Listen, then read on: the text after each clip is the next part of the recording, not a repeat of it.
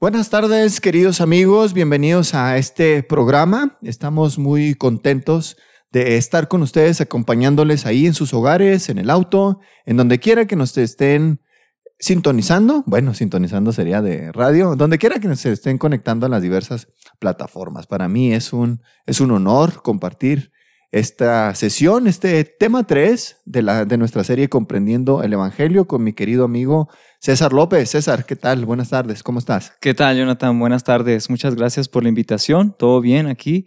Eh, gracias por el privilegio que me das aquí de poder acompañarte y compartir de la palabra de Dios, ¿no? Este, el tema que vamos a tratar el día de hoy se titula La preeminencia del Evangelio en la iglesia. Oye, bien grosero, no te dije gracias a ti por, la, por acompañarnos. no, no te preocupes. se, me fue, se me fue el avión. Eh, amigos, espero que Dios les bendiga mucho, mucho, mucho a través de este pequeño espacio, así como nos ha bendecido tanto a nosotros el haberlo preparado. ¿Y qué te parece, César, eh, amigos, si empezamos con la primera parte de lo que tenemos preparado?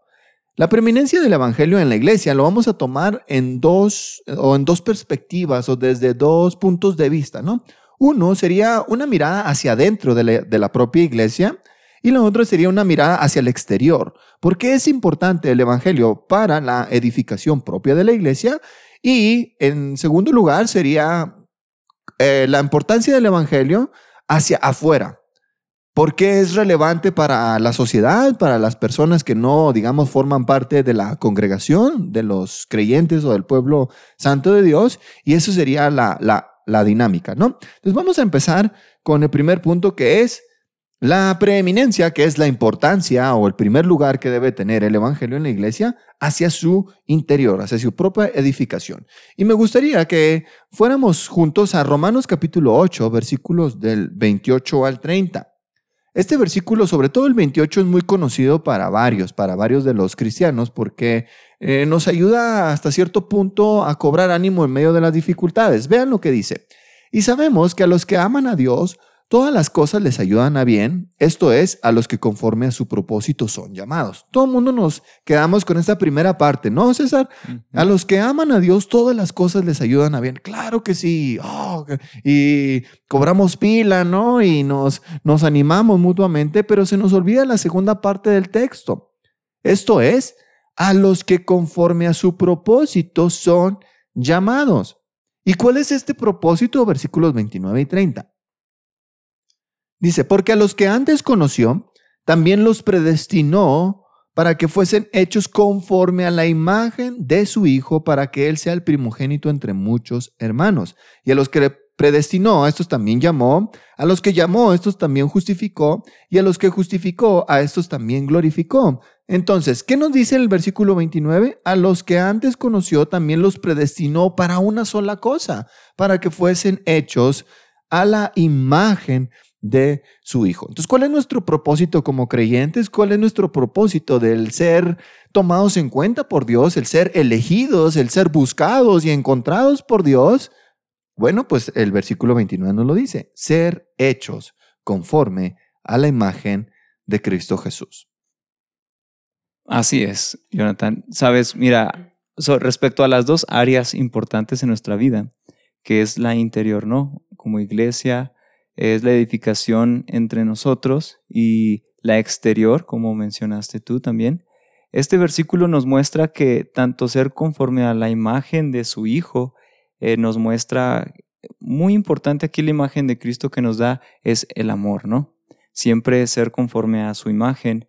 Pensamos, no sé, la perfección, el, eh, a veces pensamos también como el ser eh, muy perfectos, en una manera en que nos cuesta mucho pensar, pero el simple hecho que nos vamos a ir en, en este punto interior es el amor, ¿no? Porque siempre es importante conocer que el propósito de nosotros es que Cristo sea alabado y glorificado en todo lo que nosotros hacemos, ¿no? Y por ejemplo ahí en el versículo 28 dice, y sabemos que para los que aman a Dios todas las cosas les ayudan para bien.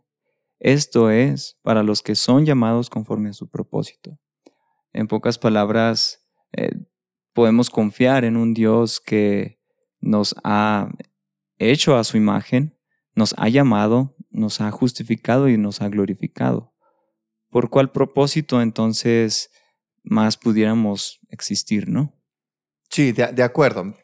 muchos eh, grandes predicadores y muchos maestros de la Biblia concuerdan en que mm, gran parte de la iglesia cristiana, incluso nosotros, tendemos a pensar que el Evangelio es cosa de niños, es cosa básica, es cosa elemental y que una vez que lo medio entendemos ya podemos pasar a otras cosas más elevadas. El principal de los predicadores que suele mencionar este aspecto es el, es el pastor Paul Washer, ¿no? En los Estados Unidos, pero como él hay muchos otros y nosotros también concordamos aquí de que tendemos a, a creer y a pensar, porque el Evangelio es muy simple para comprender. Digamos, cualquier niño o cualquier persona, por, por muy ignorante que sea, puede comprender los aspectos básicos del Evangelio, que, que Cristo Jesús vino al mundo para salvar a los pecadores, que Dios estaba reconciliando consigo al mundo, no tomándoles en cuenta sus pecados, y que a través de la muerte de Jesús y de su resurrección nosotros podemos tener vida eterna. Eso cualquiera lo puede entender. Así es. Estamos de acuerdo en ello, pero el error más grande es que se nos, no sé cómo explicarlo, digamos que perdemos de vista la esencia. Todas esas cosas que quedan en medio acerca de los, de los aspectos básicos del Evangelio, pero que también son de reto para nosotros. Y por eso es que estamos tocando esta, esta parte. ¿Por qué el Evangelio debe ser primordial en la iglesia hacia su interior? Porque es para su edificación es para su edificación. Vean aquí, tenemos que ser hechos conforme a la imagen de su Hijo. Ese es uno de nuestros propósitos fundamentales. De hecho, es el propósito fundamental. Digamos que cualquier joven podría decir, es que no sé qué hacer con mi vida. No importa lo que hagas en sí, o sea, puedes ser ingeniero, licenciado, doctor, enfermero, lo que tú quieras, siempre y cuando cumplas con este propósito que está por encima, que es ser conforme a la imagen de Jesús. Entonces, si tú, si tú logras cualquier cosa en este mundo y fracasas en esto como cristiano, pues fracasaste en todo lo demás. Así es. Y algo muy importante que nos muestra, incluso desde el versículo 26, nos muestra cuál es la intercesión que tiene el Espíritu Santo, pues en este caso estamos hablando de la eh, llamado a la santidad, ¿no? Una edificación propia. Y es bien importante entender que el Espíritu intercede por nosotros. El versículo 26 en la parte final dice, pero el Espíritu mismo intercede por nosotros con gemidos indecibles. ¿Por cuál razón? La parte principal dice que porque no sabemos en sí como creyentes qué nos conviene, ¿no? Cómo orar, qué, debemos pedir, cómo. Y el Espíritu sabe cuál es la voluntad del Padre entonces, de esa manera nos está diciendo, y sabemos para que los que aman a Dios, todas las cosas les ayudan para bien, claro, porque el Espíritu Santo intercede por nosotros, Cristo es nuestro abogado, Dios es quien nos justificó, quien nos glorificó y quien nos llamó. Entonces, siendo eh, conforme a la, imagen de, de su Hijo, entonces podemos confiar plenamente en, lo que hagamos, los planes que nosotros nos propongamos, la manera en que queramos sostener a nuestra familia, servir en la iglesia, eh, por más afuera, un poquito más interno, cualquier cosa que nosotros eh, sintamos servir, trabajar, apoyar, sabemos que todo nos ayuda para bien porque no solo nosotros, no, nosotros no somos propios de nuestra vida. Entonces tenemos al Espíritu que intercede por nosotros y de eso se trata, ¿no? Ok, ya está el Espíritu y ahora Dios, quien nos conoció, quien nos predestinó, quien nos llamó, quien nos justificó. Ahora, ¿de qué manera no podemos sentirnos seguros, ¿no? Alrededor de, ah, bueno, en este punto de la edificación propia. Claro, claro, y, fíjate bien cómo también solemos torcer el pasaje de que como yo amo a Dios, yo siento que yo amo a Dios, como Dios me llamó, me perdonó, me cambió y está trabajando en mí, todas las cosas van a ayudar para mi bien. Pero tú, tú, quieres poner ahí mi bien. Pero el texto nunca dice mi bien, dice todas las cosas les ayudan a bien. Y tú piensas, ah, pues eh, no importa que yo pierda mm, ciertas cosas en mi vida yo las voy a volver a recuperar después y multiplicadas. Porque tú piensas que es para tu bien. Y ahí es un error muy, muy grave que solemos tener y debemos recordar y aclarar esto porque no es mi bien, es su bien. Es el bien de Dios, el bien supremo para el cual nosotros nos sometemos ante su voluntad y ante, ante lo cual nosotros sometemos al Espíritu porque decimos, no sé cómo pedir a Dios como conviene. Es más, mis oraciones en ocasiones son manchadas por el orgullo y el egoísmo. De manera que yo cedo el control al Espíritu Santo para que Él me guíe a pedir como conviene y que Él mismo interceda como conviene. y al final se cumple el propósito de Dios y el bien supremo de Dios, que es ser hechos conforme a la imagen de Jesús. Es decir, nuestras aflicciones, incluso en los momentos de prosperidad, abundancia o esos periodos de, digamos, éxito que nos va bien y que todo se acomoda, no es para nuestra comodidad, es para su gloria, es para su bien y que al final nosotros seamos hechos conforme a la imagen de Jesús y que la gente cuando nos vea a nosotros vea a Cristo. Porque como lo mencionamos en la sesión pasada, se trata de su gloria. No, no, no vaya a, sucedernos lo que el burrito del, de cuando en la entrada triunfal en Jerusalén, ¿no? Del Señor. Resulta que el burrito se sentía que le estaban aplaudiendo y se sentía orgulloso. Digo, es un cuento para niños, ¿no? Una reflexión, una fábula, digamos. Pero conviene porque a veces nosotros sentimos que, que el aplauso es para ti, o es para mí, o es para nosotros, y perdemos de vista que traemos a Cristo encima o traemos a Cristo y, lo, que, lo bueno que la gente pudiera ver en nosotros se debe a Él y es para su gloria. Pero como toda mente carnal y como todo corazón egoísta, queremos el centro otra vez, ¿va?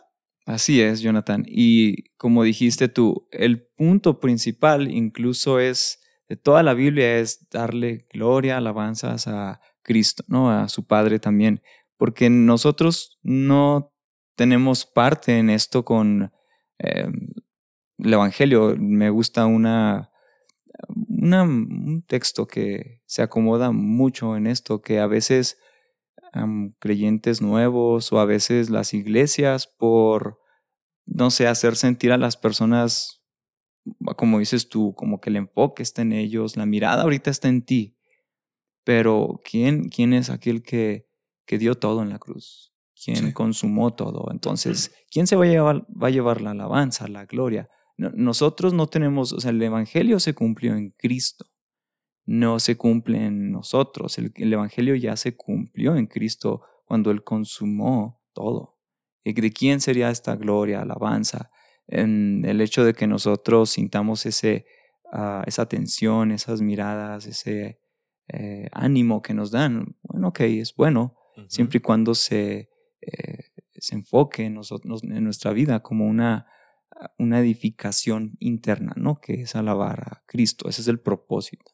Sí, bueno, y si el propósito de nuestra vida y de nuestra existencia es como cristianos, como creyentes, es que seamos hechos conforme a la imagen de su Hijo, entonces, pues debemos de inspeccionar, estudiar, meditar, guardar en nuestro corazón todos los aspectos de la vida de Jesús, de su ministerio, en la forma en la que él actuaba, sus prioridades, su muerte, su resurrección, la ascensión que tiene, el ministerio que dejó, cómo, cómo estableció la iglesia, cómo estableció al Espíritu Santo como nuestro guía para que se cumplan sus planes en nosotros y en, no en nosotros como personas nada más, sino en la comunidad de creyentes, que es lo que se conoce como la iglesia. Exactamente. La iglesia no es una denominación que está a cargo de unas personas. No es una institución que está a cargo de determinados líderes. No, la iglesia es un organismo vivo, formado por un número infinito, un número muy grande de creyentes a lo alrededor del mundo que todos como conjunto formamos el pueblo de Dios. Y Dios le llama a eso la iglesia. Y esta iglesia tiene como propósito principal ser hecha conforme a la imagen de Jesús. Y conviene entonces que sepa cómo actuaba Jesús, que sepa cómo pensaba su maestro para que lo imite, para que siga sus pisadas. Así es, Jonathan. Y como cuerpo de Cristo tenemos que reflejar eso, ¿no? Ser, ser un espejo de, de, lo que nos manda, eh, su amor, ¿no? lo podemos ver en Juan, eh, Juan 13, 35. Eh, Por ejemplo, ahí nos, nosotros podemos ver que exactamente en, ese, en esa noche iban a llegar por Cristo y lo que le dijo a sus discípulos fue, que en esto se conocerá que son mis discípulos, se amen unos a otros. Entonces, como iglesia queremos conocer a Cristo, queremos ah, tener un, un, por así decirlo, parte como iglesia, como cuerpo y, y sentir que nos merecemos algo, entonces eh, creo que lo principal sería, como dices, como dice la Biblia, ¿no? Eh, reflejar a Cristo, de su, su manera de vivir, de andar, de estar con los demás, de reflejar ese, esa actitud que tenemos, que yo siento que es lo más difícil en el sentido de reflejar, ¿no? De Cristo, el amor de unos con otros. Yo creo que es, esa es la batalla principal de un creyente, el reflejar ese amor como Cristo nos lo muestra en su palabra. Sí, sí, porque por ejemplo, si, si no fuera así de, de, importante y no fuera tan difícil, el Señor no, no lo hubiera mencionado tan enfáticamente, ¿no? No dice, en esto conocerán que son mis discípulos, en que sepan muchas cosas. Exacto. En que se vean guapos, en que tengan tal o cual marca, o que vivan en determinado estatus social o, o, cultural, ¿no? Que, oh, que pura gente educada y, y universitarios o de dinero empresarios, profesionistas de alto rango, no. No, no se trata de eso. ¿En qué va, a conocerse una iglesia verdadera? En qué tanto ama. O en qué tanto se parece su amor, el amor que ellos, que ellos tienen con respecto al que tiene el maestro, Jesús, ¿no? Y luego también en, en, otro, en otra faceta de este amor tiene que ver con el perdón, por ejemplo.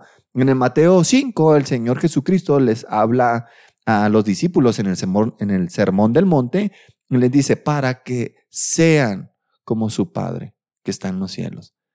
¿Y cómo es su Padre? Perdona, hace salir su sol sobre justos e injustos, manda su lluvia sobre buenos y malos. Dice así, si ustedes perdonan a sus enemigos, si aman a los que los maldicen, entonces serán como su Padre. Sí, no sé qué piensas tú al respecto pensando en esto un poquito.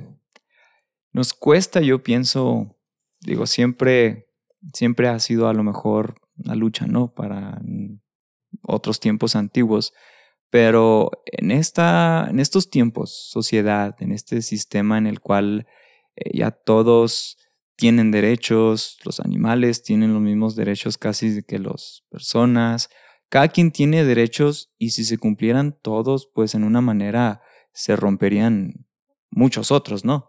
Entonces siento que en este punto en el que no, yo lo hice porque yo tengo derecho a esto y yo perdono en, mi manera porque mi manera es así. Y casi siempre nos enfocamos en nuestras maneras, nuestro, nuestra perspectiva y nos cerramos en esa perspectiva porque ya estamos eh, acostumbrados a escuchar de que yo voy a hacerme respetar afuera, yo puedo hacer lo que yo quiera y ya todos tienen eh, ideologías o ideas acerca de una sociedad, una moral diferente, ¿no? Entonces, como iglesia, vemos que no se mete esto, o sea, es amar como Cristo amó. Es, eh, podemos ver que también se integra todo esto, como, dices tú, el perdón, el respetar. Eh, también en la Biblia nos muestra este, este orden, ¿no? Entonces en la iglesia se batalla un poco porque, no, no sé, se batalla, ¿verdad? Vamos a decirlo así, porque como personas tendemos ya ahorita a, pensar más en nosotros, a recibir, a más bien como que yo por qué, yo para qué, yo tengo esto y a mí me pasó así. Y pensamos más en nosotros que en los demás. No pensamos en nuestro prójimo.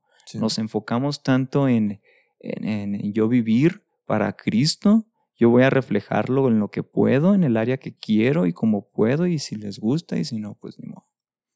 Al cabo, pues ya hay muchas iglesias, me voy a la que me acepte, ¿no? Sí. Y creo que la Biblia es bien clara. No, no, no necesitamos desmenuzar como para tratar de darnos gusto a nosotros. Es, ahí está la Biblia y esto es lo que dice y hay que hacerlo.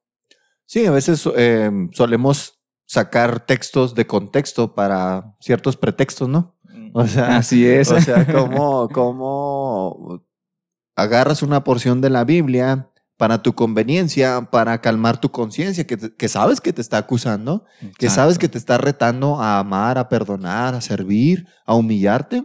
Lo citamos en la sesión pasada, fíjate, en Filipenses 2, 5, el apóstol Pablo dice, haya pues en ustedes este sentir que hubo también en Cristo Jesús, el cual siendo en forma de Dios no estimó el ser igual a Dios como cosa a que aferrarse y se despojó y se despojó a sí mismo. Y en el versículo 3 de mismo Filipenses 2 dice, nada hagan por contienda o por vanagloria, antes bien con humildad, estimando cada uno a los demás como superiores a él mismo, no mirando cada uno por lo suyo propio, sino cada cual también por lo de los otros. O sea, ¿ves cómo el Evangelio te va permeando, te va llenando tu vida personal, te va inundando, de manera que tú te quitas del centro para que Dios sea glorificado? Así es. Y como iglesia, en este punto, por ejemplo, en una edificación interna en la iglesia, tenemos que edificarnos internos nosotros primeramente, ¿no? Nos habla aquí como, como creyentes. Obviamente un creyente es, es la iglesia, entonces, no, hay esta, no, es, no, hay esta separación de iglesia acá y luego en la casa acá como creyente. Es la vida es de un creyente, es ser la iglesia y tiene que ser dentro, fuera, en donde estés, trabajo, escuela, en, en cualquier punto uno tiene que eh, aplicar esto. O sea, no hagas, bueno, en la versión que yo tengo, les voy a decir cuál es la Biblia de las Américas ahorita Em, dice así, nada hagan por egoísmo o por vanagloria, sino que con actitud humilde cada uno de ustedes considere al otro como más importante que a sí mismo, no buscando cada uno de sus propios intereses, sino más bien los intereses de los demás. Em, yo creo que esto es en lo que uno siempre, híjole, Sí, sí, rechinan los dientes. no, hombre, como no está tan acá tan fuerte no está tan fuerte, digamos, en, bueno, o sea, en el sentido así eh, que pensamos que es un versículo ligero. No, ahorita pues, mm, porque nos cala más, nos cala mucho despojarnos de nosotros mismos, de nuestros intereses y simplemente mostrar esa humildad, ¿no? No es dar, por ejemplo, no es que yo le dé gusto a todos, no es que yo vea primero por otros que por mí, o sea, ya las ideas que, que se pudieran salir ahí en la mente para no hacerlo, ¿no? O sea, es, simplemente mostrar esa humildad. Como ese pretexto, ¿no? Que no, Dios dice que seamos mansos, no mensos. Pues sí, ¿y qué tiene? O sea, nadie está diciendo que seas menso, está diciendo que seas manso. Y manso es eso, lo que tú no quieres hacer. Y que tú dices, no, no, es que eh, eso es ser menso. Y no, no, es el humillarte ante otros es, es muestra de valor y de fuerza interna. ¿Por qué? Porque estás venciéndote a ti mismo. Exacto. Estás luchando contigo mismo y ¿qué crees? Estás saliendo vencedor porque el tú, el tú interno, quiere el primer lugar. Pero cuando tú vences esa batalla interna y te humillas y tomas el segundo lugar, tú ganaste una batalla grande en tu, en, pues sí, en, tu mente, ¿no? En tu corazón. Interna, ¿no? Y es que es bien importante eso, por ejemplo, eh, mucha gente sí, a lo mejor nosotros no, no, nosotros tratamos de alabar a Cristo en sus mandamientos, no en sus mandatos, nosotros como iglesia, eh, y que eh, sí habrá gente que a lo mejor nos vea como mensos, como ¿por qué nos dejamos? Pero ellos no conocen esa esencia, ¿no? Esta, esta importancia de alabar a Dios en la manera en que nos pide como sean mansos, humildes, sí. sean eh, no rápidos así como para dar respuestas y enojados, sino pensar, analizar y ver unos por otros, amarnos unos a otros. Ese es el propósito de la iglesia en cómo se refleja a Cristo. Si otros piensan que somos mensos, que no tenemos, no sé, una firmeza o a lo mejor ya en estos tiempos que se habla mucho de hombría, conocemos quién es nuestro Dios. Sí. Y Él nos conoce muy bien. Y por eso es que es importante conocer el Evangelio, porque conoces la vida de Cristo a quien tú quieres imitar. O sea, tú, ¿cuál es tu motivación? Haya pues en ustedes este mismo sentir que hubo en Cristo. Exacto. ¿Y cómo tú vas a querer imitar a un Salvador que no conoces? ¿Y cómo vas a querer conocer a alguien a quien no amas, a quien no valoras? ¿Y cómo lo vas a, a valorar? Pues si tu corazón está todo endurecido. Entonces, ¿te fijas cómo todas las cosas están conectadas y cómo todo tiene que ver con tu condición espiritual? Exacto. O sea, si tú estás con Dios y conoces a tu Dios y, y, has recibido esa manifestación tan increíble de amor, de que, porque de tal manera amó Dios al mundo, que ha dado a su Hijo unigénito para que todo aquel que en él cree no se pierda, mas tenga vida eterna, y tú dices, es que yo soy ese por quien él vino. Y ese amor te derrite por dentro y te, te quebranta, te humilla y te transforma. ¿Qué es lo que tú quieres hacer? imitarlo. Tú quieres conocerlo más, tú quieres aprender quién es Él y por eso es que el Evangelio te parece relevante, te parece importante, te parece que debe ser el primer lugar en tu vida personal, como familia, pero sobre todo en la iglesia. Así es. Y algo importante que estábamos leyendo en Romanos 8, 28 al 30 es, oh, eso, todo esto nos hace, pero a lo mejor imaginar que hay gente, personas, eh, creyentes nuevos y que están entendiendo este, este misterio, ¿no? Que es el Evangelio que nos lo muestra en algunos versículos como misterio. Eh, porque no es algo sencillo, o sea, como decíamos al principio, que sí, los niños chiquitos pueden entender lo que es el Evangelio eh, en este punto así rasgos grandes, ¿no? Ok, Cristo, la cruz, el arrepentimiento, el perdón, el pecado, esto. Pero si pensamos, porque ser iglesia y tener una edificación interna en la iglesia es andar en santidad. No es algo de que ya soy salvo, ya no tengo que hacer nada, ya Cristo murió por mí y ya no necesito trabajar en nada porque ya me justificó. No, no, no, no, no. Si, si vas entendiendo el Evangelio, vas enfocando tu mirada más a Cristo, a la cruz, a esa manera de vivir que te, te duele. Es decir, ¿cómo hice esto? ¿Cómo puedo mejorar? ¿Cómo puedo ser, trabajar en esa santidad? Porque la santidad eh, no se trata de nosotros, ni para nosotros. Eh, si, si pensamos así, entonces nos equivocamos y tenemos que regresar. ¿Qué estamos estudiando? ¿Qué estamos viendo en la Biblia? Sino que es Dios muestra en el Evangelio su alabanza y su gloria para Él en Él nada más, no en nosotros. Sí, y fíjate, dices una palabra clave que es la santidad, ¿no?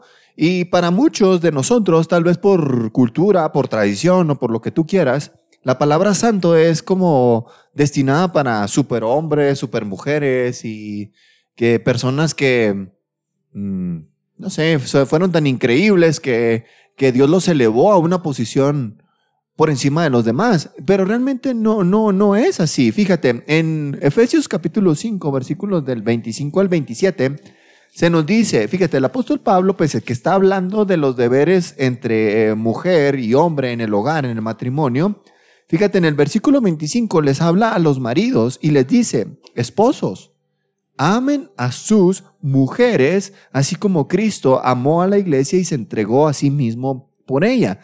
Ahí es donde se elimina toda idea machista, ¿no? De que dicen que el, que el, cristianismo promueve el machismo y de la superioridad del hombre sobre la mujer. dicen, pues no lo veo por ninguna parte, porque dice que los maridos deben amar a sus mujeres como Cristo amó a la iglesia y se entregó a sí mismo por ella. Pero dice, ¿para qué lo hizo? Lo hizo por una razón, para santificarla, habiéndola purificado en el lavamiento del agua por la palabra, a fin de presentársela a sí mismo una iglesia gloriosa que no tuviese mancha ni arruga ni cosa semejante, sino que fuese santa y sin mancha. O sea que el propósito de la muerte de Jesús para comprar la salvación de su pueblo es precisamente que todos ellos sean y sin mancha delante de Él. o sea que la santidad no es para, ah, no está reservada para un grupo selecto de personas, de seres humanos en el mundo. Está destinada para todos los creyentes, para todos aquellos por los cuales Cristo murió, todos aquellos que terminamos vencidos por su poder, que nos humillamos ante Él, que nos arrepentimos, que nos duele el pecado, que huimos de nuestra pasada manera de vivir, pero que ahora queremos seguirlo a Él. O sea que la santidad es un fruto de la muerte del Señor Jesús por los suyos. Así es. Y algo muy eh, impactante, ¿no? Por ejemplo, en lo que hablamos de que maridos amar a vuestras mujeres, así como Cristo amó a la iglesia y se dio a sí mismo por ella porque la iglesia es la esposa de Cristo. Entonces, es una, es una referencia, es un, significado tan importante para nosotros eh, también en esta, eh, en esta eh, edificación personal propia o interna en las familias. Algo también muy importante, que en las familias son las que se mantienen en esta edificación interna como iglesia, una iglesia fuerte. Si las familias en el hogar no tienen esto, no tienen esta edificación interna, la iglesia sufre de esta falta de edificación, como congregación, ¿verdad? Porque seguimos siendo iglesia, pero como congregación es importante tener en, en cuenta que la santidad también eh, se refleja en el hogar, porque el hogar hace que las iglesias, eh, las familias sean, que las iglesias sean fuertes. Entonces es importante entender que, como dices tú, santidad es trabajar uno, trabajar como maridos en su eh, hijo, en su esposa, en tiempo con ellos, en la iglesia, enseñándoles el Evangelio, enseñándole todas estas cosas para que ellos también estén en esa edificación continua, ¿no? Que es día a día. Sí, de ahí que el apóstol Pueblo, Pedro, Pedro, Pedro lo, lo había repetido en su primera carta, ¿no? En el capítulo 1, versículo 13, dice, por tanto, ciñan sus lomos, de, los lomos de su entendimiento, sean sobrios y esperen por completo en la gracia que les traerá eh, que se les dará o se les traerá cuando Jesucristo sea manifestado. Como hijos obedientes, no se conformen a los deseos que antes tenían estando en su ignorancia, sino que como aquel que los llamó es santo, sean también ustedes santos en toda su manera de vivir, porque escrito está, sean santos, porque yo soy santo. Ve cómo liga el apóstol Pedro que la obediencia como un hijo de Dios está, está vinculada con la santidad. O sea, si tú eres un hijo de Dios, debes de ser un hijo obediente. Así es. Y eso te convierte en un hombre o una persona santa. O sea, no, no, no es ningún misticismo ni ninguna cosa extraña o no debería ser algo extraño. Tú eres santo cuando eres obediente a tu Padre. Tú quieres orar como Jesús Padre. ¿Qué quieres que haga? Oh Padre, no mi voluntad, sino la tuya. Oh Padre, en tus manos encomiendo mi espíritu. Tú siempre estarás orando y buscando la voluntad de Dios por encima de cualquier cosa, porque Él es tu Padre y tú eres su Hijo que desea obedecerlo. Y en el proceso tú vas adquiriendo lo que nosotros llamamos santidad, lo que la Biblia habla como santidad. ¿Y qué es eso? Por lo que Cristo murió por su pueblo. O sea, eso era lo que Él tenía en mente cuando dio su vida por nosotros. ¿Te fijas cómo, cómo la, la, iglesia debe tener una visión distinta? Porque nosotros eh, en las empresas tenemos lo que se conoce como el propósito, la visión y la misión, ¿no? Así es. Ya, no, ya vimos en Romanos 8 que el propósito de nosotros como creyentes y como iglesia, como comunidad, debe de ser ser hechos conforme a la imagen de Jesús. Ahora, respecto a lo que leímos en, en Efesios 5 y ahora en Primera de Pedro 1, vemos que la visión de la iglesia debe ser convertirse en todo aquello que su maestro o su señor tenía en mente cuando murió por ella. O sea, debemos de ser una comunidad de creyentes, de individuos que se distingue por su estilo de vida, que es consagrado, que es abnegado, que es que se vacía de sí mismo y se llena de su Dios y que se parece a su maestro, el Señor Jesucristo, ¿no? Así es, en pocas palabras o ni en pocas palabras, porque no hay palabras tan ah, fuertes, ¿no? Tan exactas como para expresarlo, pero tenemos que no ser nosotros para poder ser lo que Cristo ah, hizo. O sea, yo pienso, ok, vamos a trabajar en nuestra santidad, vamos a ir en, eh, haciendo lo que Cristo hizo, reflejar su amor, reflejar su humildad, su mansedumbre, eh, los frutos del Espíritu.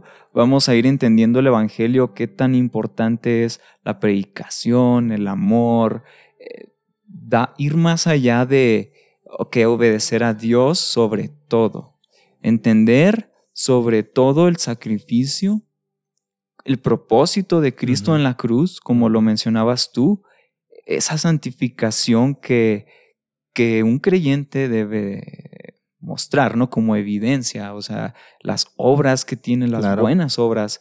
Y todo eso es una lucha constante porque no elegimos hacer el bien.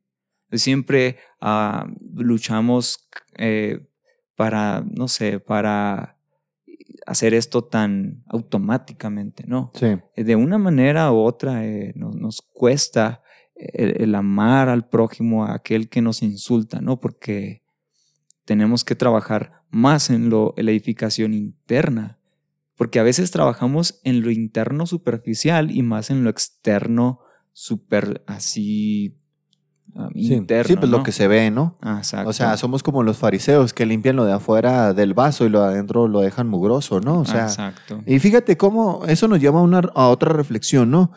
¿Cómo tú vas a obedecer los mandatos de Dios si no los conoces? Exacto. Entonces, ve, ve lo que dice Juan capítulo 14, versículo 21. Dice, el que tiene mis mandamientos y los guarda, ese es el que me ama. Y el que me ama será amado por mi Padre, y yo le amaré y me manifestaré a él. Versículo 23. Bueno, en el 22 le dijo Judas, no al Iscariote, Señor, ¿cómo es que te manifestarás a nosotros y no al mundo? Versículo 23. Respondió Jesús y le dijo, el que me ama, mi palabra guardará. Y mi Padre le amará y vendremos a él y haremos morada con él. El que no me ama no guarda mis palabras y la palabra que han oído no es mía, sino del Padre que me envió. ¿Cómo vas a obedecer los mandamientos de Dios? Guardando la palabra, guardando la Biblia, estudiándola, leyéndola. O sea, debe ser algo básico y fundamental para ti, porque el conocer la Biblia vas a conocer la voluntad de Dios y sus mandamientos y los vas a poder obedecer. O sea, mínimo hay que conocerlo, ¿no? Exacto. Claro que no es tan fácil como parece, porque requiere una lucha, ¿no? Interna de que lees un mandamiento y dices, oh", no te parece a la primera, pero ya después, en oración y en, y en comunión con Dios, esos mandamientos se vuelven menos pesados y tú vas a querer obedecerlos y Dios te va a ayudar a obedecerlos. Y en el proceso, tú vas a ser un hijo obediente, valga la redundancia, y el resultado es lo que el apóstol Pablo dijo, tenemos como fin la vida eterna, pero como fruto nuestra santificación. Así es como nosotros nos convertimos en santos, en un proceso de obediencia. Sí, y lo importante es que el hecho de escudriñar las escrituras para poder conocer a nuestro Dios poder conocer el propósito que tiene Cristo en nuestras vidas, independientemente de lo que el mundo diga o algunas iglesias comenten y fuerzan la Biblia o como para cumplir los propósitos y darle gusto a cada persona en sus deseos carnales, la obediencia a estos mandamientos, a estos puntos importantes que es en la vida del creyente, eh, el traer obediencia es a estar conociendo y estar entendiendo el sacrificio de Cristo. Ok, el corazón se va ablandando, la mente se va enfocando en otras cosas que, que nos, nos guían a la santificación, ¿no? La obediencia que nosotros vayamos adquiriendo es porque escudriñamos las escrituras y entendemos quién es Cristo. ¿Cómo fue posible que nos justificó? ¿Por qué nosotros, cuando entre más débiles somos, más fuertes, ¿no? Entonces tenemos que ver que la obediencia al Evangelio, a lo que es ser la vida del creyente en este proceso de santificación, eh, es, es por amor. O sea, no hay otra manera en, cómo explicarlo, pero ese amor que Dios nos dio, la gracia, la fe, ¿en qué manera podemos nosotros pagar? De ninguna manera. Que eso nos hace nosotros ir en obediencia a Él, conociéndole a Él. Sí, sí, pues es lo que venimos comentando de por qué el Evangelio es importante, porque te quiebra tu corazón, te inunda tu mente, quieres obedecer, quieres ser conforme a la imagen de Jesús, lo, lo, lo, quieres seguir. Y eso, fíjate, eh, qué, qué interesante que el apóstol Pablo muchas veces decía el Evangelio de Dios, el Evangelio de nuestro Dios, el glorioso Evangelio del Dios bendito, el Evangelio de la gloria de Cristo, pero también el mismo Pablo decía mi Evangelio. Fíjate, en 2 de Timoteo 2.8 dice, hablando el apóstol Pablo a Timoteo, su joven discípulo, aunque ni tan joven, ¿verdad? según dicen, dice, acuérdate de Jesucristo, del linaje de David, resucitado de los muertos, conforme a mi evangelio, en el cual sufro penalidades hasta prisiones a modo de malhechor, mas la palabra de Dios no está presa acuérdate de Jesucristo y luego le empieza a decir del linaje de David, resucitado de los muertos, conforme, no dice el Evangelio de Dios. Aunque sabe que es de Dios, el, apóstol Pablo lo hace suyo. Exacto. ¿Y por qué lo hace suyo? Porque medita en él, porque lo ha fascinado, lo, lo, ha abrazado con tal fuerza que incluso él mismo dice, dice, en el Evangelio yo sufro penalidades, hasta prisiones a modo de malhechor, y sin embargo, la palabra de Dios no está presa. El apóstol Pablo sufría por el Evangelio de Dios, pero al mismo tiempo, aunque reconocía que provino del Señor, desde lo alto, desde la eternidad, aún así el apóstol Pablo decía, es que me ha, me ha llenado y me ha inundado mi mente y mi corazón, que no puedo decir otra cosa más que es mío. Y a ese punto deberíamos de llegar nosotros. Sin eso no podemos ser edificados como Dios eh, quiere que seamos, no vamos a cumplir el propósito por el cual fuimos nosotros rescatados, comprados por precio de sangre, por cierto, y no vamos a vivir en la dimensión en la que Dios eh, estaba pensando cuando Cristo murió por nosotros, que es que vivamos de manera obediente, que, vivamos de una manera santa y sin mancha delante de Él, trayéndole gloria y alabanza a su nombre. Exacto, Jonathan. Y imagínate, eh, el apóstol Pablo, eh, siento yo que esta transformación, este corazón quebrantado que podemos pensar a lo mejor, wow, Pablo, o sea, de perseguir a la iglesia, de eh, desear, no sé, muertes que a lo mejor en sus tiempos pues, eran impensables, ¿no? Cómo le hizo sufrir, sufrir a la iglesia y luego entender el amor de Dios, entender esa gracia y misericordia y entender el Evangelio y tan profundo que es que Pablo ha yo siento que Pablo a lo mejor, eh, no sé, cómo al escribir estas cosas, en pensarlas, eh, cómo en la cárcel, cómo se gloriaba, porque él a lo mejor se sentía, ¿cuántas, cuántos hermanos míos que ahora yo hice sufrir, que yo maté. ¿Cómo hice sufrir a la iglesia ahora? Soy la iglesia y esa gracia de Dios hacia él que, que puede decir, mi evangelio, soy, soy, es, para, mí, para mí. Y adquirir este, esta posición como apóstol de que Dios nos ama. Dios, Dios sí nos, nos abraza y nos estamos con Él, ¿no? En estos, ahorita.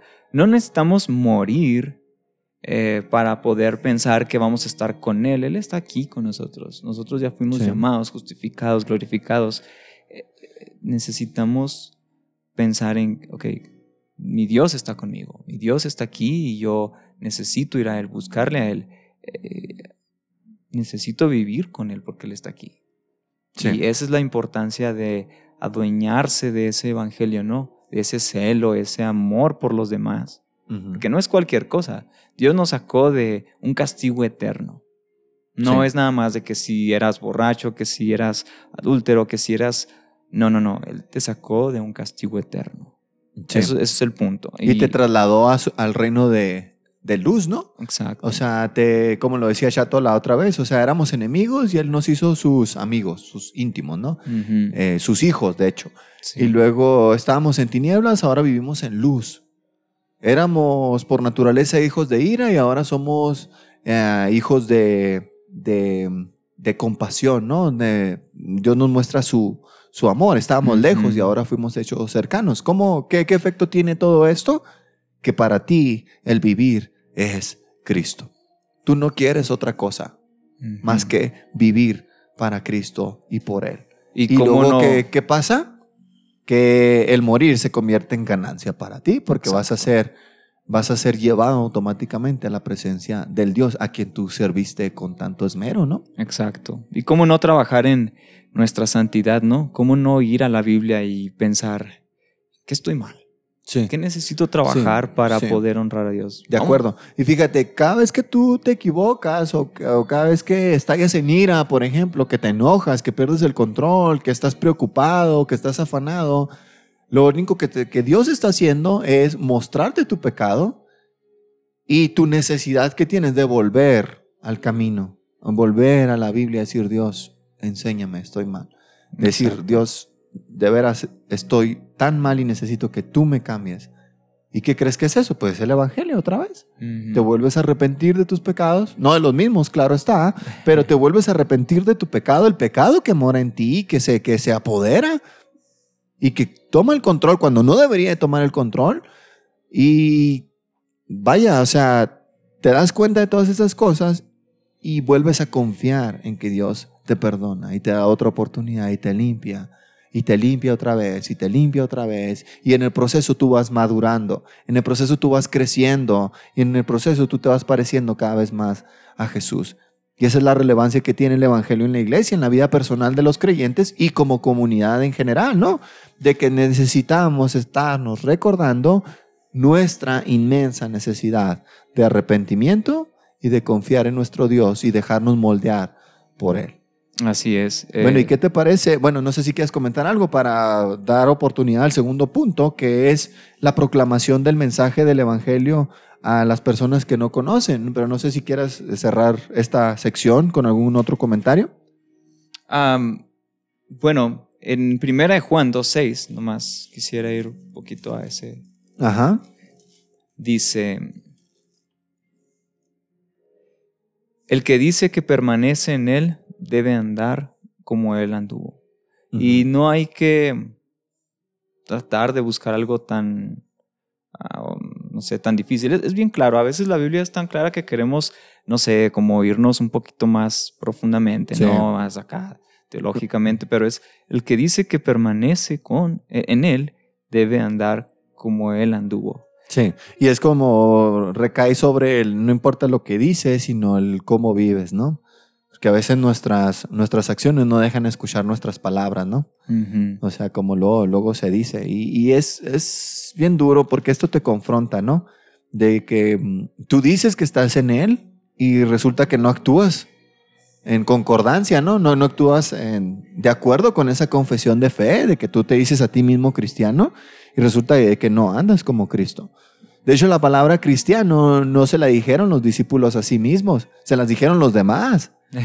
O sea, Sí. no deberíamos de nosotros llamarnos cristianos, sino esperar que los demás vean nuestra conducta y digan, en realidad estos sí se parecen a Jesús, son como Cristo, pero en pequeños, son pequeños Cristos, ¿no? O cristitos o cristianos. Sí. Al final es eso, no el que tanto tú di- digas que lo que eres, sino que tanto tu estilo de vida representa al Dios a quien tú dices servir o al Dios que- a quien tú dices seguir. Exacto. Y bueno, pues no sé si te parezca bien que vayamos a nuestro, segun- a nuestro segundo punto del tema de hoy, que es la proclamación del Evangelio a, a los demás, que debe ser primordial para la iglesia, pero hacia, esta es la parte hacia afuera, porque es importante que nosotros tengamos la obligación de hablar del Evangelio. Y esto, por ejemplo, en lo que vimos en, en lo- en el punto primero, es, tiene que ver con propósito y visión, ¿no?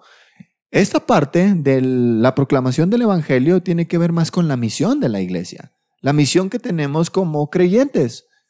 ¿Y cuál es nuestra misión? Bueno, pues si nosotros vemos eh, en las palabras de Jesús, de acuerdo a los tres evangelios, Marcos, Lucas y Mateo, bueno, yo sé que están escritos en orden diferente, ¿va? En la Biblia aparece primero Mateo y luego Marcos y luego Lucas.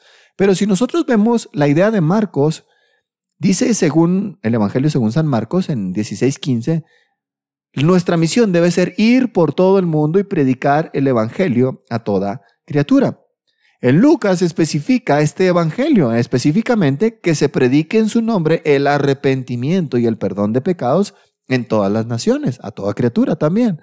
Y Mateo nos registra que no es nada más ir y predicar el evangelio, el arrepentimiento y el perdón de pecados, sino ir y hacer discípulos a todas estas naciones y bautizarlos en el nombre del Padre, del Hijo y del Espíritu Santo y enseñarles todas las cosas que Él nos ha mandado y luego la garantía de todo esto de que Dios no nos manda solos a hacer esta obra.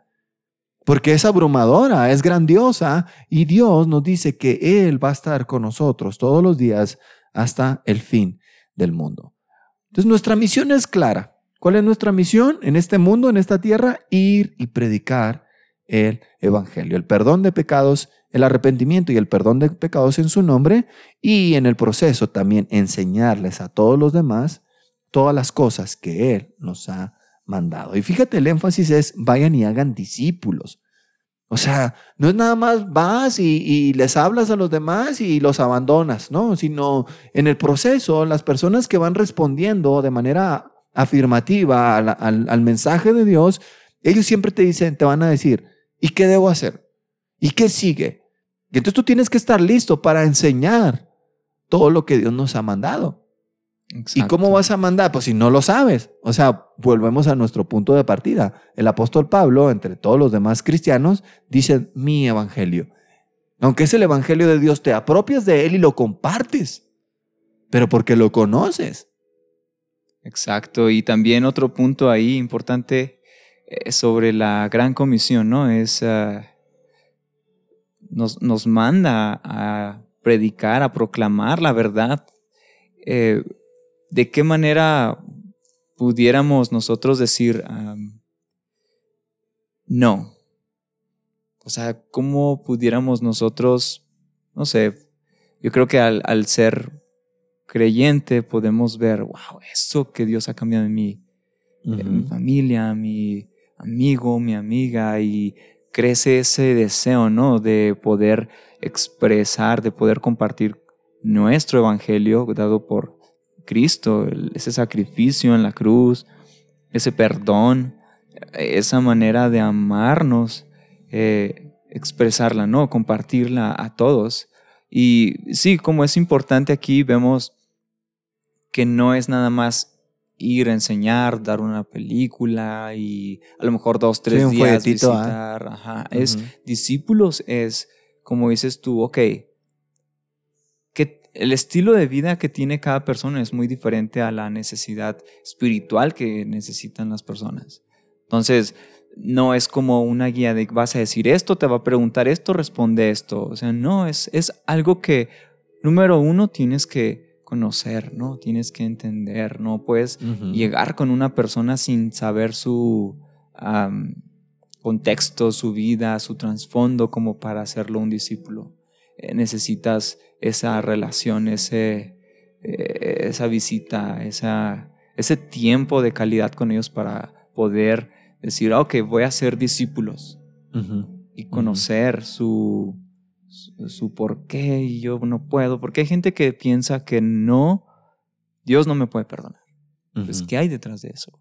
¿Cómo, cómo, preguntarle, a ver, ¿qué piensas? ¿Por qué piensas eso? Pues no, necesitas tiempo con ellos. Un discípulo, Cristo para, con sus discípulos tomó tiempo con ellos. Sí, de acuerdo. Tuvo mucho tiempo, los conoció, conocía sus corazones. Y e, e, es eso, ¿no? ese tiempo que uno necesita no es nada más de un día, una noche y un canto y que se sienta, que, se sienta arrepentido, ¿no? Y luego después ya eh, son salvos y luego después no van a la iglesia porque no hay ese discipulado, ¿no? No hay esa continuidad. Sí, sí, y luego la gran comisión tiene que, tiene, tiene una parte muy activa. Dice, ir, ir. Tenemos que, que ser intencionales al respecto, no esperar las oportunidades de que la gente llegue y toque la puerta y dice, oye, ¿qué hago para ser salvo? Ah, o sea, estoy vuelto loco, no sé qué hacer. Digo, puede pasar y pasa varias veces, pero aquí la idea es que vayamos y que prediquemos. Tiene que ver con un hambre. Fíjate, el apóstol Pablo en, Romanos 1, en el 1.14, él mismo en, en, la en la introducción a este, a este libro de la Biblia, el apóstol Pablo dice, a griegos y a no griegos, a sabios y no sabios, yo soy deudor. Así que en cuanto a mí, pronto estoy a anunciarles el Evangelio también a ustedes que están en Roma. El apóstol todavía no había ido a Roma cuando él escribe esta carta. Por ejemplo, la de los Gálatas fue una carta que él escribió después de haberlos visitado. Igual Filipenses, igual Efesios, pero la, la carta a los romanos, junto con la de Colosenses, fue una de esas pocas cartas en la que él escribe a iglesias que no, en, las, en las cuales no había estado. Eh, en, lo, en, los romanos, eh, él todavía no estaba en Roma, no había ido a Roma. Exacto. Se y... cree que fue escrita al final de, de, su tercer viaje misionero, ya cuando venía de regreso. ¿Y, y qué les dice? Yo me siento deudor a todo el mundo, a griegos y no griegos, sabios y no sabios, a fuertes y débiles, a cualquier persona. Yo me siento deudor. Y él les dice específicamente a los romanos, yo estoy pronto para ir y anunciarles el Evangelio, porque en el versículo 16, yo no me avergüenzo de él, porque es poder de Dios para salvación a todo aquel que en él cree. Y en, en 1 Corintios 9, en 1 Corintios 9, ¿qué te digo? El 16, el, el, apóstol Pablo también dice, si anuncio el Evangelio, no tengo por qué jactarme o gloriarme, porque me es impuesta necesidad, y hay de mí si no anunciar el Evangelio.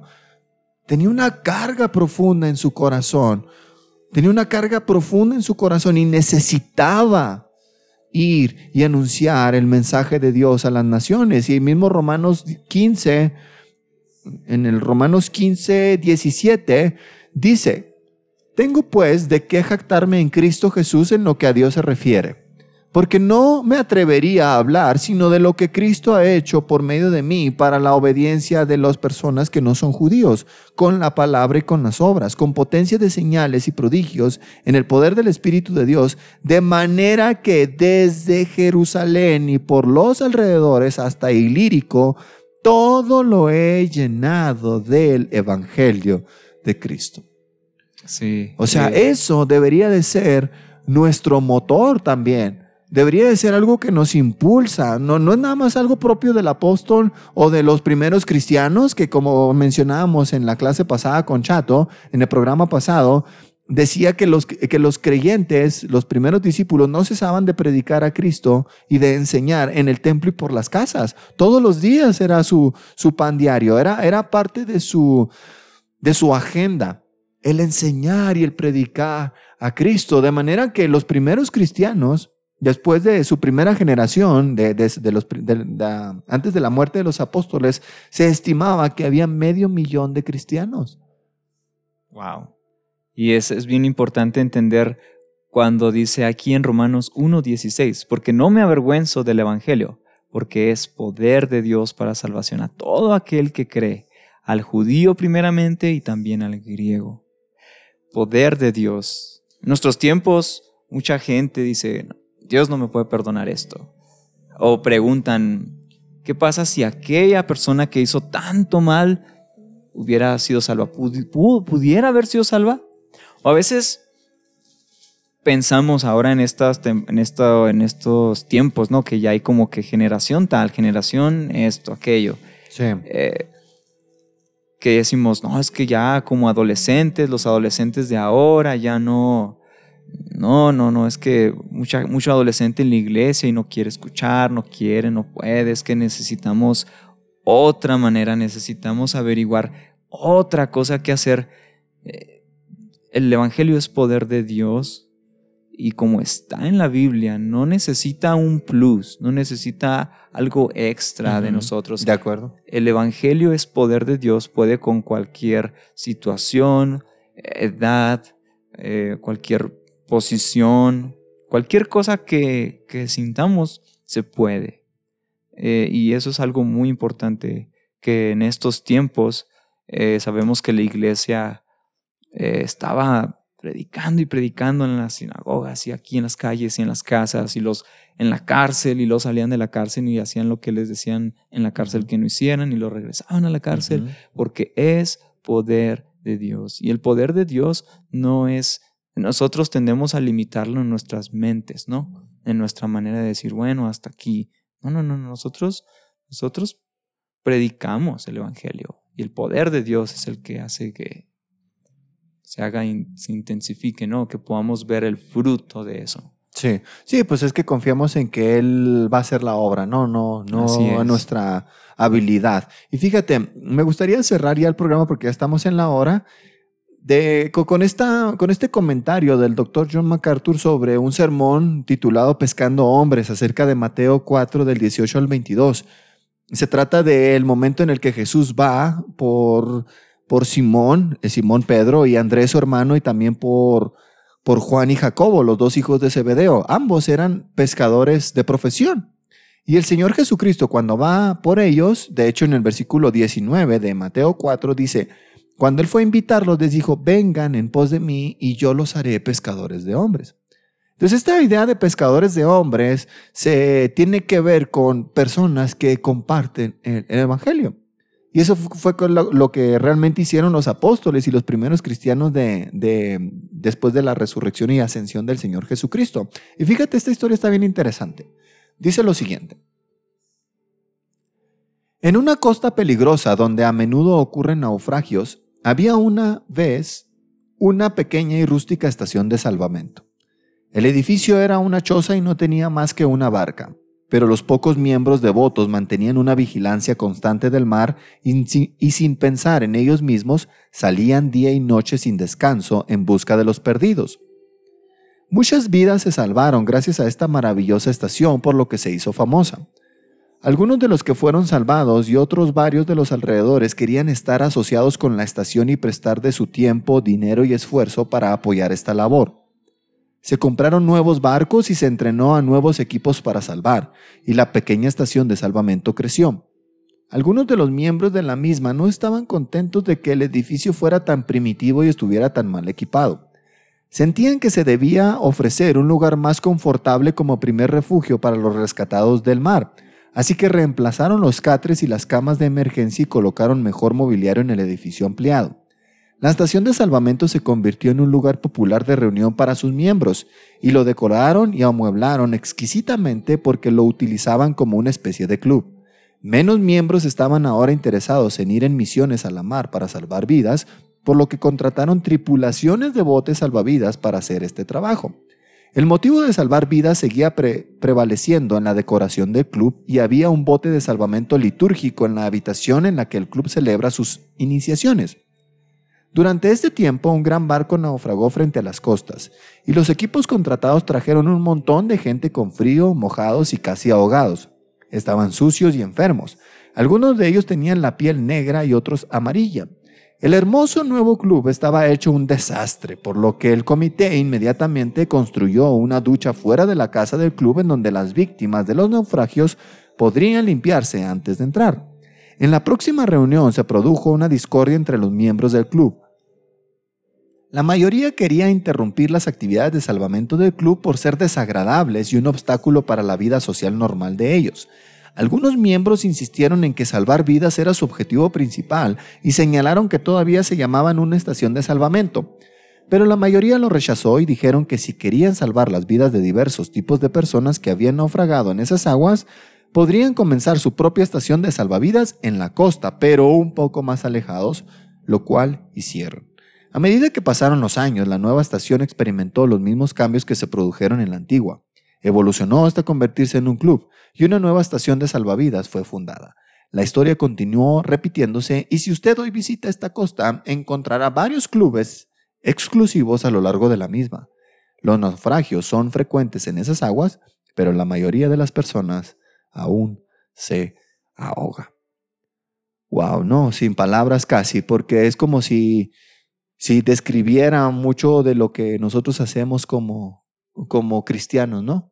Como iglesia o como comunidad nos olvidamos de que uno de los propósitos fundamentales o la misión por la que nosotros estamos en este mundo es ir por los perdidos, hablarles del Evangelio. Sí, tendemos a eh, perder de vista el ir, como dices tú, ir. Como iglesia, vamos, prediquemos, eh, mostremos este amor, esto que nosotros, nosotros experimentamos y que nosotros, e, es, es real. Eh, puede, puede, una persona que no entiende el Evangelio oír por todos estos versículos y hasta pensar que no, ¿qué, es, qué está diciendo? Ah, se me hace mucho, no sé, ciertas cosas, pero nosotros lo vemos y vemos eh, promesas, vemos algo tan increíble, ¿no? Y, y, es, eso es lo que tenemos que, que, expresar. Y como iglesia nos enfocamos, ah, ya construimos, aquí nos quedamos cómodos, ¿qué más podemos poner para quedarnos aquí tan a gusto? Claro. Y pensamos en eso en vez de salir de nuestra zona de confort. Sí, si te falta motivación, bueno, pues hay que ir a la cruz otra vez. Mirar, mirar a Jesús, todo lo que le costó y decir, ah, no manches. Examinarnos. fue, por mí. Y, y, decir, pues yo también quiero colaborar con su, con su obra, que es que otros conozcan a, a Jesús, que lo conozcan a Él, ¿no? Sí, esto no es nomás de pastores, maestros, de personas que estudiaron, esto es de todos. Todos tenemos que eh, ir, ser discípulos, eh, predicar el Evangelio, y sobre todo con nuestra manera de vivir, ¿no? Como eh, pudimos hablar un poquito de esto, a eh, la manera en que las personas de afuera vean este reflejo de Cristo y que ellos también digan, oh, ok, hay, hay una actitud ahí, hay una manera de vivir de ellos que me muestra que se refleje Cristo, ¿no? Que sea para alabanza de su gloria. Sí. Sí, bueno, pues queridos amigos, es una lástima que ya hayamos llegado al final de este programa. Sentimos que hay tanto que comentar, tanto que la Biblia nos enseña y tanto que nos reta para hacer esto, ¿no? El, ir y compartir la verdad de Dios, el ir y, aprender de la verdad de Dios para edificación personal y de la comunidad cristiana. Pero bueno, pues ni modo, se acabó el tiempo, César. Pues no sé si quieras agregar algo más antes de retirarnos.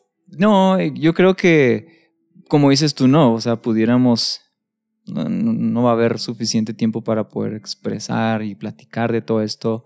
Eh, siento que es importante entender eh, la alabanza y la gloria que Cristo merece en su Evangelio y la razón por la que estamos aquí, que es glorificarle y que otras personas conozcan a Cristo predicando su Evangelio, ¿no?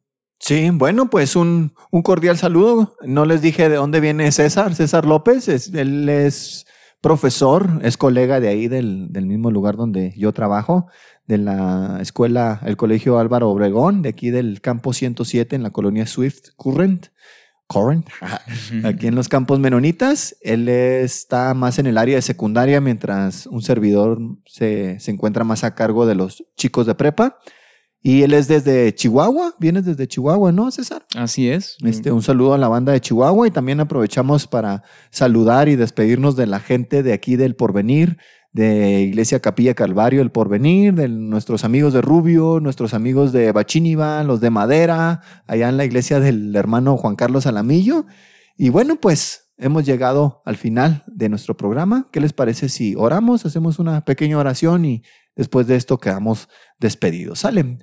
Padre, te damos gracias por esta oportunidad, por este programa que nos permitiste tener. Te pido que bendigas a todos los, los que tuvieron a bien escucharnos y tomarse este tiempo para, para estar frente a tu palabra y reflexionando juntos acerca de todo lo que tú nos enseñas a través de, de la Biblia. Te doy muchas gracias por este tiempo. Bendice a cada familia y esperemos que pronto podamos volver a hacer otro programa. Bendice la vida de César, bendice este proyecto que estamos llevando a cabo. En tu nombre oramos, en nombre de Jesús. Amén. Amén. Nos vemos, gente. Gracias por la invitación, Jonathan. Excelente tarde. Gracias, hasta luego. Bye bye.